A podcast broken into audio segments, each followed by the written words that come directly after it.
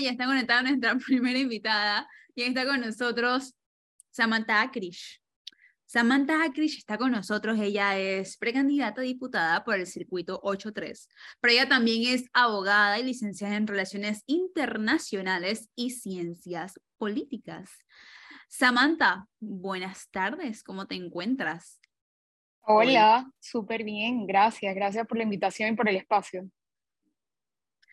Samantha es precandidata a diputada del circuito 8-3, un circuito que podríamos señalar que es uno de los más disputados dentro de la recolección de firmas y un circuito que al cambiar de número mucha gente desconoce. Estamos hablando de Bellavista, estamos hablando de San Felipe, estamos hablando del Chorrillo, Betania, demás, demás, demás y demás, que si sigo juntando capaz que me equivoco en alguno, pero Samantha me podrá corregir.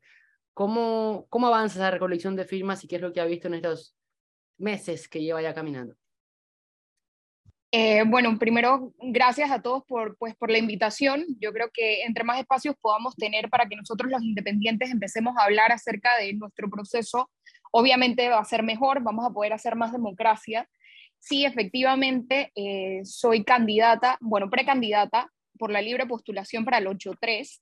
Incluye todo lo que es Betania, Bellavista, Pueblo Nuevo, Ancón, el Chorrillo, Santana, San Felipe, Caledonia y Curundú es considerado el circuito más heterogéneo a lo largo del país, es decir, que es básicamente la representación de la brecha social que tenemos en Panamá. Eh, tenemos eh, problemas totalmente diferentes en todos los corregimientos, por lo tanto la representatividad eh, generalmente no llega como tiene que llegar a la asamblea, que es lo que estamos aspirando a hacer ahorita mismo. Y bueno, este proceso yo creo que nada en la vida me pudo haber preparado para todo lo que venía. Yo preparé mi postulación hace muchísimo tiempo. Yo soy becaria de la Fundación Conrad Adenauer, eh, que me, me, catalogó como una de las, de las candidatas a observar para Latinoamérica y por lo tanto invirtió en, en capacitarme. Eh, por los últimos cinco años me he estado capacitando para el rol que juego hoy y eh, es interesante ver cómo aún con, con tanta teoría que, que, se mantiene en mi cerebro, eh, las leyes panameñas pues han hecho de lo suyo para hacer este proceso extremadamente complicado. Eh, nosotros los candidatos independientes empezamos con muchos puntos de desventaja desde el principio. Esto sucede desde el momento pues que se aprueba en febrero el código electoral donde permiten pues que personas de partidos políticos corran por la libre postulación. Así que ya nosotros veníamos con, con ese sentir de que personas de partidos políticos, como lo estamos viendo ahorita, especialmente en las líneas presidenciales, iban a poder utilizar sus estructuras partidistas para recaudar firmas. Y también es una estrategia política llegar a la papeleta y no permitir que verdaderos independientes pues, puedan participar. Esto ha confundido muchísimo a la gente. Tenemos falencias de parte del Tribunal Electoral que no han hecho todo lo que han podido hacer para poder comunicar a la población de qué es lo que se trata este proceso esto ya es un proceso electoral eh, y bueno, la cantidad de falencias que hemos encontrado en el sistema desde que iniciamos, eh, no tengo suficientes dedos en las manos para poder contarlos. Tomando esto en consideración, nosotros, por lo menos, eh, puedo hablar por varios candidatos que somos orgánicos, que somos verdaderamente independientes, nos vimos en una posición de que tenemos que ser correctos a la hora de, señalar cuáles han sido esas falencias, pero por otro lado tenemos que vencer al sistema. La realidad es que muchos de nosotros hemos tenido que entender eh, que todas estas fallas que estamos encontrando no van a ser solventadas en este proceso electoral y lo mejor que podemos hacer es tomar nota, pelear por lo que nos parece correcto para que cuando se instalen las próximas reformas electorales todo esto se tome en consideración y podamos perfeccionar el proceso para los de libre postulación. Eh, todo lo que ha pasado desde la aplicación desde el sistema en, general eh, definitivamente demuestra la falta de capacidad que ha tenido el Tribunal Electoral para este proceso. Eh, siento que nos están utilizando como de conejillos de India y, y, una de las cosas que más me ha molestado es la falta de responsabilidad que tienen, ¿no? Porque en algo en algo que como es la automatización o como es la digitalización y utilizar la tecnología para mejorar los procesos, estoy totalmente a favor. Y como todo en la tecnología vamos a tener ensayo y error y en eso vamos a encontrar muchísimos problemas. Eh, el problema no es ese, el problema es la falta de comunicación que ha tenido el tribunal para poder comunicar esas cosas, solventarlas y poder seguir adelante con los procesos. Eh, los, los tiempos no se van a cambiar, los procesos electorales tienen sus tiempos y definitivamente no se van a cambiar, pero poder ir perfeccionándolos en el, en el camino creo que hubiese sido lo mejor. Eh, es, es, un proceso bastante duro y yo creo que una de las cosas que puedo rescatar es el momento donde Heriberto Araúz dijo, para estar en política necesitas dinero, todo el mundo se indignó, pero lastimosamente tenía razón. Eh, a cómo está el juego ahorita mismo, los candidatos independientes necesitan de recursos para poder prosperar, eh, para poder llegar a más personas, eh, para poder tener un equipo contundente que lo ayude en, en, este proceso. no debería ser así. Hay, hay un detalle que, que muchos desconocen y, lo, lo, he podido conocer por, por diferentes investigaciones que, que he podido hacer, pero un precandidato, usted habla de recursos, un precandidato tiene la, la, la competencia para poder contratar activistas para que le busquen las firmas y también tienen la competencia para, para poder dirigir a este equipo que trabaja con ellos, además de tener que pagar por el app y otros pagos más. ¿Podría detallarnos un poco cómo funciona esto y qué, cuáles son los presupuestos que manejan? Bueno, por ley, eh, por lo eso depende de cada cargo. El tope de lo que puede usar un diputado para un proceso de campaña son 300 mil dólares y para un proceso de recolección de firmas es un tercio de su presupuesto de campaña, es decir, son 100 mil dólares. De esos 100 mil dólares, solamente un tercio se puede utilizar en publicidad paga, pero en un proceso de recolección de firmas solo los dos últimos meses se pueden utilizar en publicidad paga. Es decir, el otro 66.6% eh, se puede utilizar para eh, todo lo que es gastos administrativos. Y digo, al final es un tema de estrategia de campaña de cada uno eh, o, de, proceso de recolección. Eh, inocentemente, cuando yo inicié este proceso, eh, yo contaba con un equipo, pues 100% mi familia, mis amigos, y, nosotros pues pensábamos que eso iba pues a ser suficiente. fue suficiente el, el primer periodo, pero la realidad es que esto demanda nosotros buscamos firmas 10 a 15 horas al día.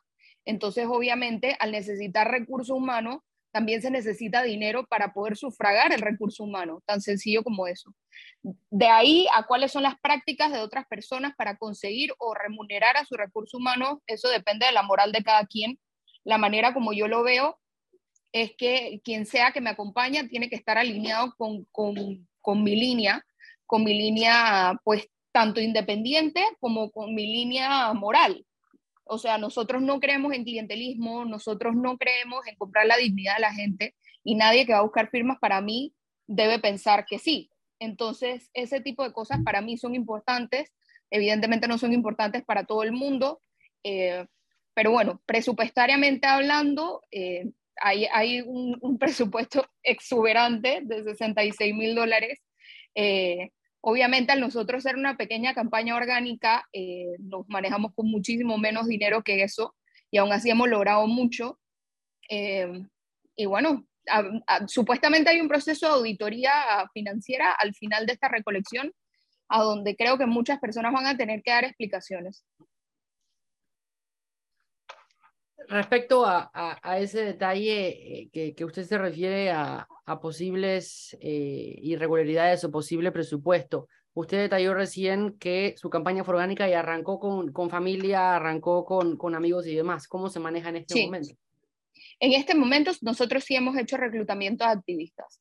A lo largo del tiempo, pues, obviamente todo el mundo se ocupa, tiene sus trabajos, tiene sus otras responsabilidades y nosotros hemos hecho un reclutamiento de activistas eh, que, donde buscamos pues personas del área que simpaticen con mi causa y, y si se le remunera por su trabajo, si se le remunera por su trabajo, es un trabajo sumamente difícil, eh, pues la gente va a la calle, agarra sol por muchísimas horas, es un trabajo, hay, hay que pagarlo de tal manera, pero como toda entrevista de trabajo, hay ciertos compases que tienen que cumplir para poder ser parte de este equipo. Eh, pero bueno, eso ha demostrado que tenemos más calidad que cantidad y con eso pues nos, hemos trabajado. Y bueno, en este proceso, estas últimas tres semanas, eh, hemos trabajado con meramente familias y, amigos. Eh, trabajar sin la aplicación en las calles es, es, complicadísimo, complicadísimo. Estamos hablando de que eh, producimos menos del 20% de las firmas que nosotros hacíamos con el app yo soy muy sincera de mi uso de la aplicación, representa casi un 85% de las firmas totales que yo tengo. Entonces, cuando nosotros estamos en lugares de alto tráfico, cuando estamos en supermercados, cuando estamos en, en parques públicos, la gente está haciendo otras cosas. Entonces, lastimosamente por la apatía política que se ha creado, la gran mayoría de las personas están, están de paso. Entonces, no quieren escuchar muchas cosas. Tienden a simpatizar y apoyar a los independientes, pero no es lo mismo dar una firma a través de la aplicación que demora 45 segundos a esperar a un call center donde te cuestionan mil veces, a veces te cierran el teléfono y ese proceso puede demorar 10 a 15 minutos si tienen suerte y te contestan en el momento. Entonces, obviamente, eh, el uso de la aplicación pues facilita las cosas. ¿Cómo ha sido este, este proceso de interactuar con, con, el, con el panameño, viendo en estos momentos la gran cantidad de independientes que, han, que, que se han postulado? ¿Cómo ha sido ese recibimiento? ¿Cómo te has podido presentar ante las personas? ¿Y cómo y, y qué es lo que el panameño está pensando en estos momentos acerca de los independientes? La realidad es que la acogida ha sido muy buena. Eh, hay dos posturas muy firmes. Eh, número uno es apoyar a los independientes y hacer lo que haya que hacer para apoyar a los independientes. Y número dos, hay una no tan buena, que es el tema de la, apatía política en generalizar a todos los políticos, ponerlos en la misma botella y pensar que todos son iguales. Por lo tanto, simplemente no hay ningún tipo de apoyo a nadie. Esto generalmente, obviamente, va de la mano con las personas que simplemente deciden no votar en las elecciones. Eh, los porcentajes son muy, muy similares, así que tiene pues todo el sentido del mundo. Eh, yo, yo te puedo decir que puedo contar con los dedos de mi mano cuántas personas me, me han tratado mal o, o, me han gritado cosas, que pasa también. Lastimosamente las figuras políticas en, en, este país han contaminado la política en general y obviamente cuando uno habla de política esa es su primera pues referencia, eh, pero por otro lado incluso las personas de partidos políticos eh, que nos han estado apoyando, en yo, yo la vez pasada lo, lo dije en una entrevista, aproximadamente el 60% de las personas que me firman pertenecen a partidos políticos. Entonces esto solamente es, es, representatividad que incluso estando inscrito en un partido político no necesariamente simpatizas con las personas que están dentro de o las personas que, tienen un puesto público, eh, no, no, te representan o no representan a tu partido. Entonces, ese tipo de cosas eh, nos recuerda que al final los partidos políticos no son malos. Lo que está mal, lo que está mal es la gente. Entonces, esas cosas eh, de, de, regresar a los ideales, los partidos políticos son la base de la democracia. Entonces, asimismo, hay que regresar a las bases de los partidos políticos para poder rescatar el país. Yo aplaudo mucho a las personas que están dentro de partidos políticos que tratan de rescatarla, y que tienen una pequeña oposición dentro de la cúpula de corrupción que, hay en los partidos políticos tradicionales.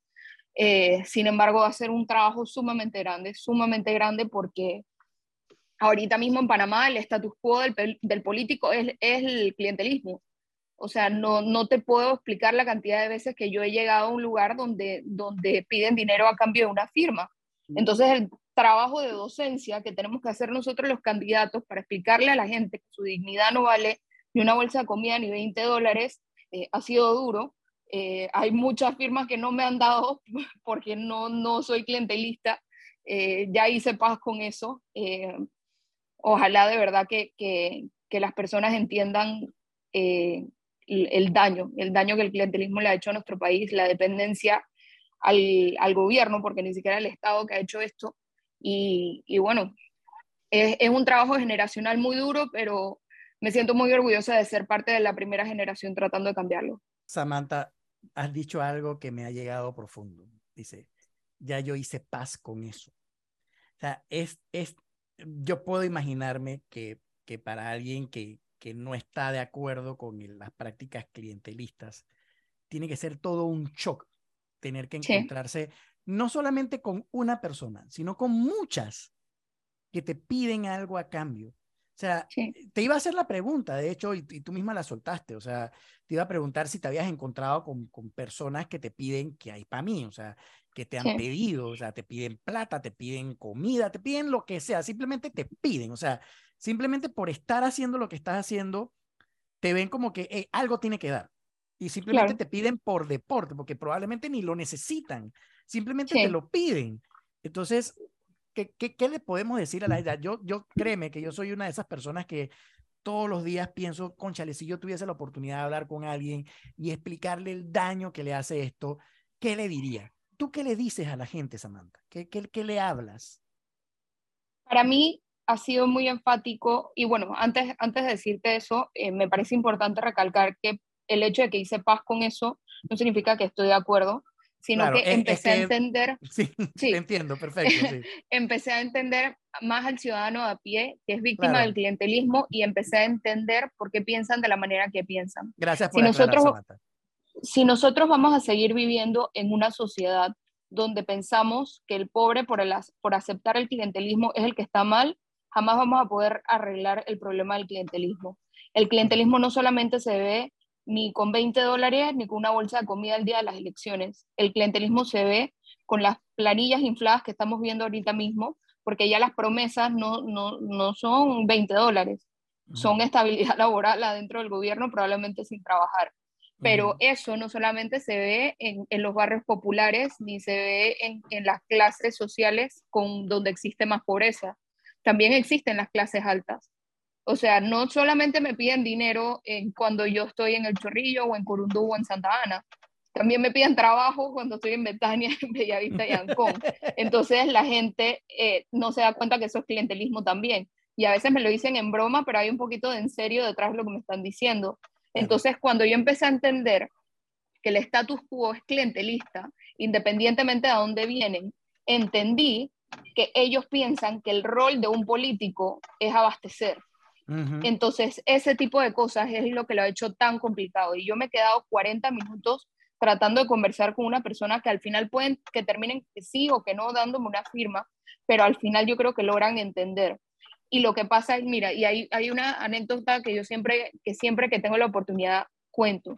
Hay una persona que es parte de mi equipo y no es activista, o sea, es voluntario, es amigo mío, eh, él creció en el Chorrillo y me dice, Samantha, uno de los recuerdos más lindos que yo tengo de mi infancia es ver a Cheyo Galvez en la parte de atrás de un pick-up repartiendo regalos, porque esos eran todos los regalos que yo iba a recibir esa Navidad, lo que sea que yo atrapara del pick-up que estaba en movimiento y yo corriendo en la parte de atrás, junto a todos mis vecinos. O sea, yo que vengo desde mi privilegio y mi educación privada, que yo estoy consciente que la tengo, que me pone en una posición como la que estoy, ¿cómo le voy a decir a él que está equivocado?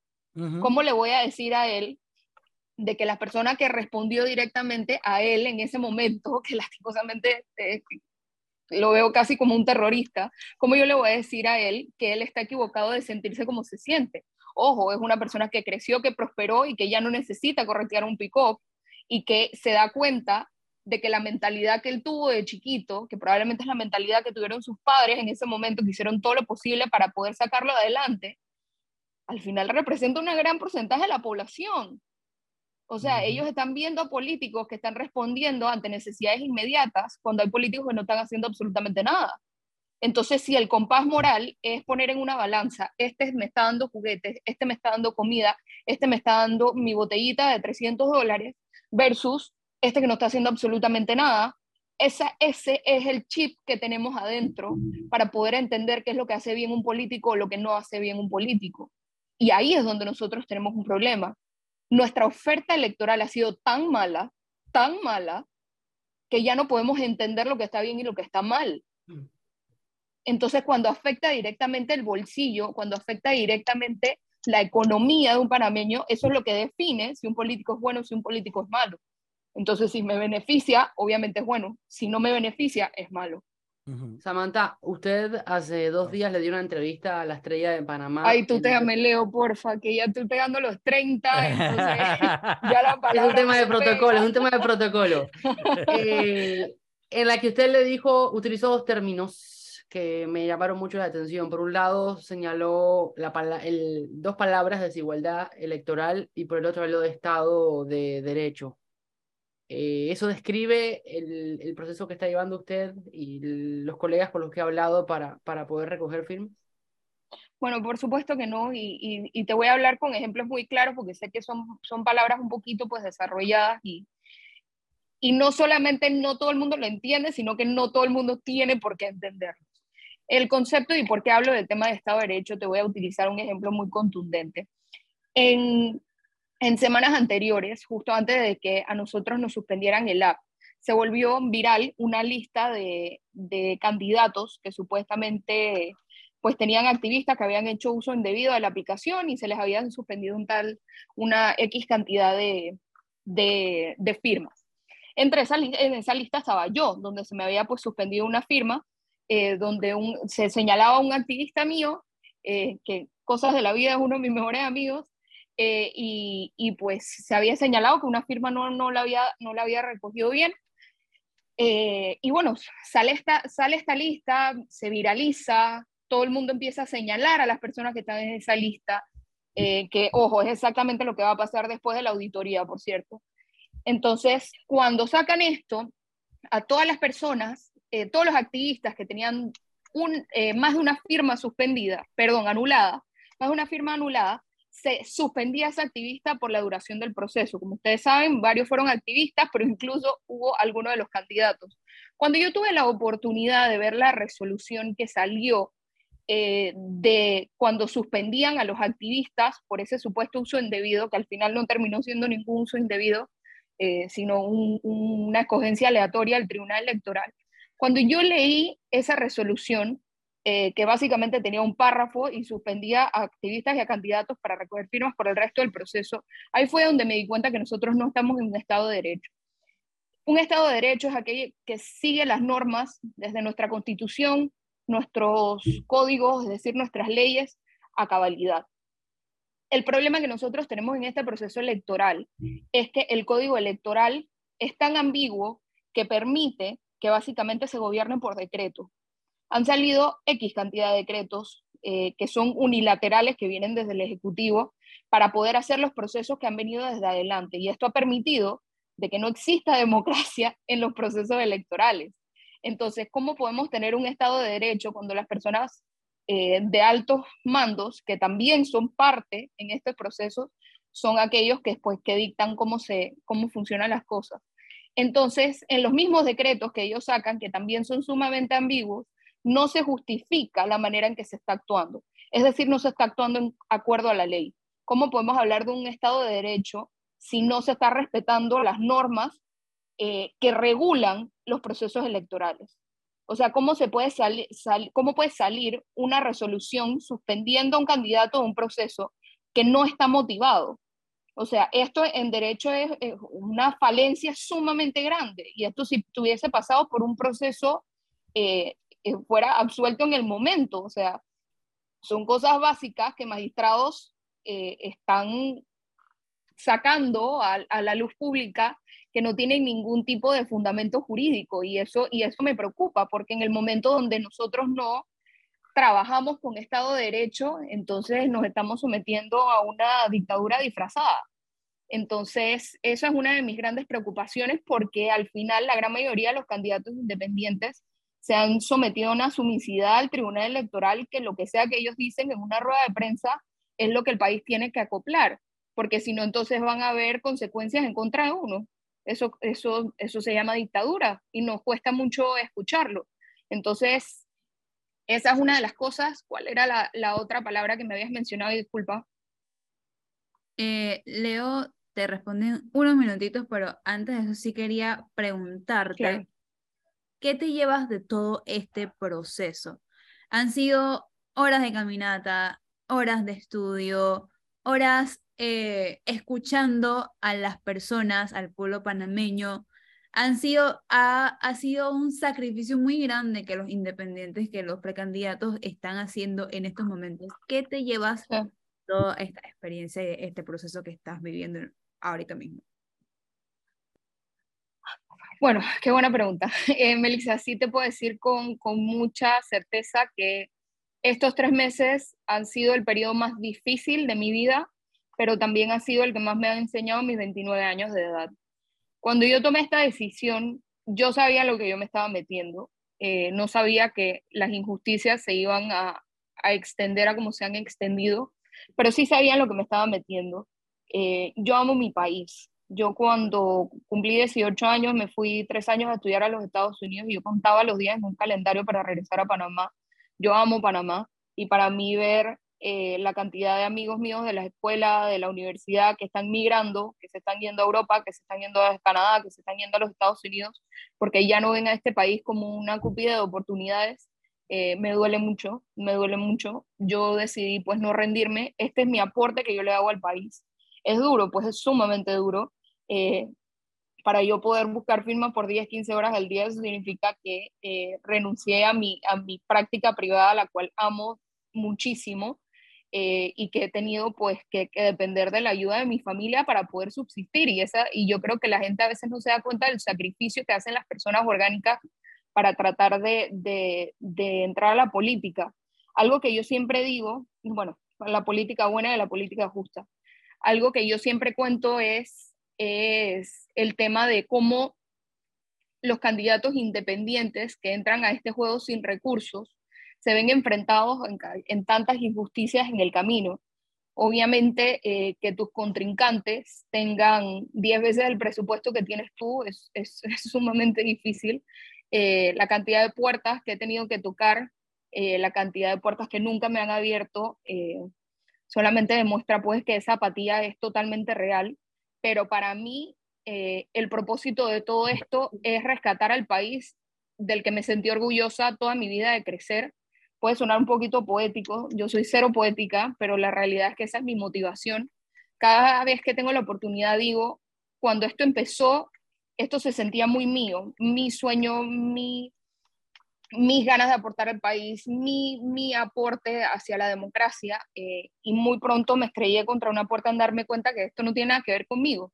Yo, soy, yo solamente soy un actor canalizador eh, para poder representar lo que me parece correcto. Y si yo paro de ver esto como que no es mío, sino que es de todos, así mismo la gente se va a dar cuenta que darme una firma no es hacerme un favor. Darle la firma a un candidato independiente no es hacerle un favor, ni votar por él tampoco. Es básicamente tu granito de arena para tú poder hacer lo que es correcto. Y así es que se hace democracia, uniéndonos para, para poder cumplir con una oferta electoral que no habíamos tenido antes esto no se trata de Samantha, se trata que por primera vez existe una cartera de candidatos independientes verdaderamente buenos, verdaderamente buenos. Incluso en mi circuito, que están en competencia conmigo, son verdaderamente buenos. Y eso, eh, muy pocos eh, tienen, tienen la, facilidad de hablarlo y decirlo. A mí no me da pena porque al final yo quiero que el, país escoja personas decentes que, que lleguen a los puestos Asimismo, quiero desenmascarar a todo el poco de gente que se ha metido aquí por las razones equivocadas, que también los hay.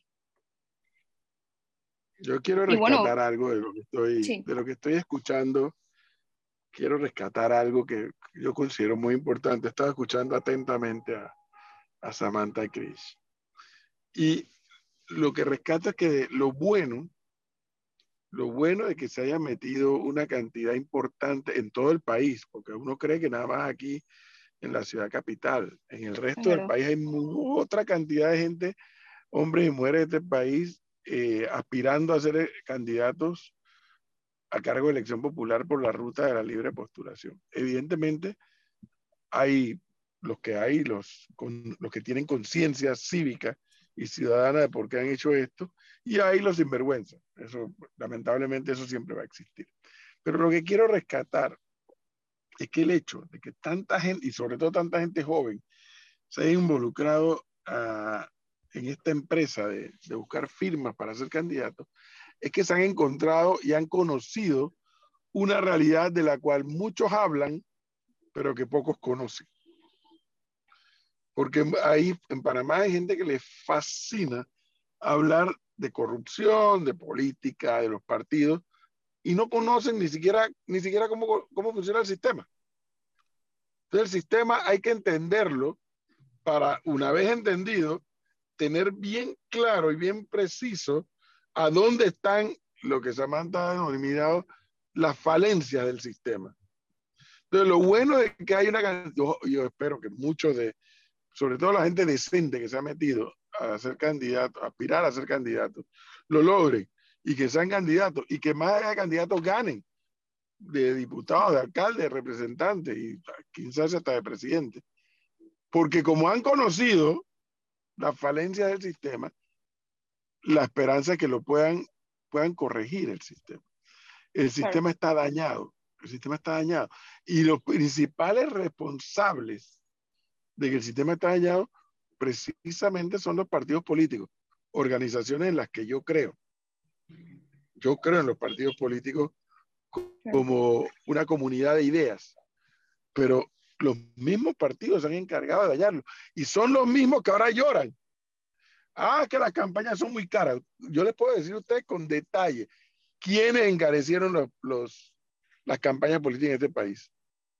Los miembros de los partidos políticos. En este país no se pagaba por ser jurado de mesa, ahora hay que pagar. Incluso en dictadura, para que ustedes sepan, en dictadura no se pagaba por ser jurado de mesa de un partido político. Ahora, si tú, si el partido político no paga, no tiene jurado de mesa. O el partido político o el candidato del partido político. Hay que pagar una jornada de trabajo.